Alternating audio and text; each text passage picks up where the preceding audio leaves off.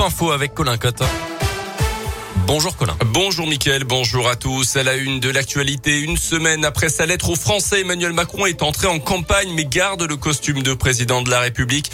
Pas de grand meeting de prévu, pas de débat non plus avec les autres candidats avant le premier tour le 10 avril. Dans un contexte international particulièrement tendu avec la guerre en Ukraine en ce moment, ce sont des proches d'Emmanuel Macron qui tentent de rassembler. Hier soir, le porte-parole du gouvernement était à Lyon pour accélérer la campagne auprès des militants et des élus de la majorité. Face à 300 personnes venues l'applaudir. Gabriel Attal a défendu le bilan du quinquennat, mais aussi des réformes à venir si le chef de l'État était réélu. À commencer par l'âge de départ à la retraite qui serait repoussé à 65 ans. On l'écoute.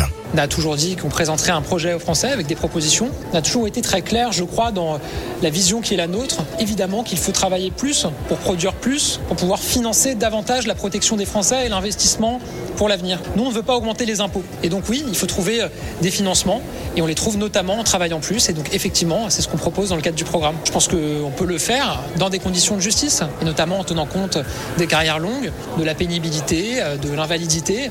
Tout ça, évidemment, sera discuté, négocié, organisé. Ça va être tout le travail, si le président de la République est réélu, des parlementaires et du gouvernement que de travailler à ce projet. La retraite à 65 ans a déjà fait réagir les autres candidats à la présidentielle. Marine Le Pen, Jean-Luc Mélenchon, Fabien Roussel, Anne Hidalgo ou encore Yannick Jadot ont dénoncé une proposition injuste qui a également suscité la colère de certains syndicats.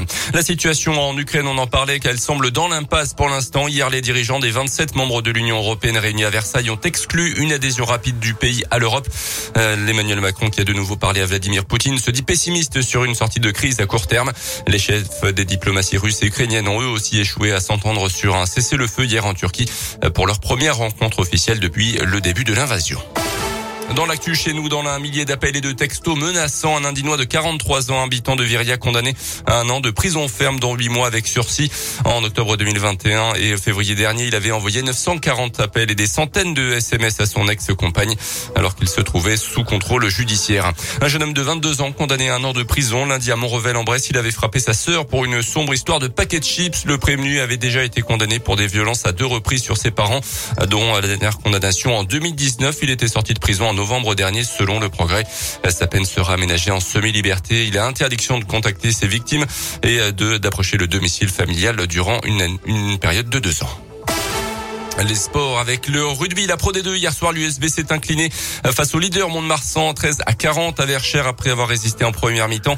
Mais malgré ce résultat négatif, le violet reste 14e car dans le même temps, Rouen s'est incliné là aussi à domicile, ce qui permet aux Bressans de terminer ce bloc non relégable.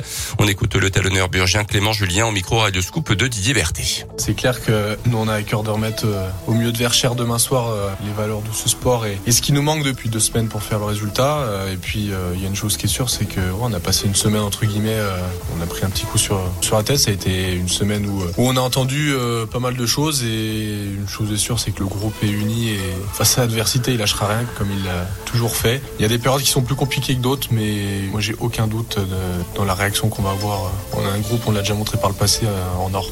Le club indinois recommencera le nouveau bloc en déplacement à Oyonnax le 1er avril prochain. En foot, soirée mitigée hier pour les clubs français en Coupe d'Europe. Monaco a été battu à Braga 2-0.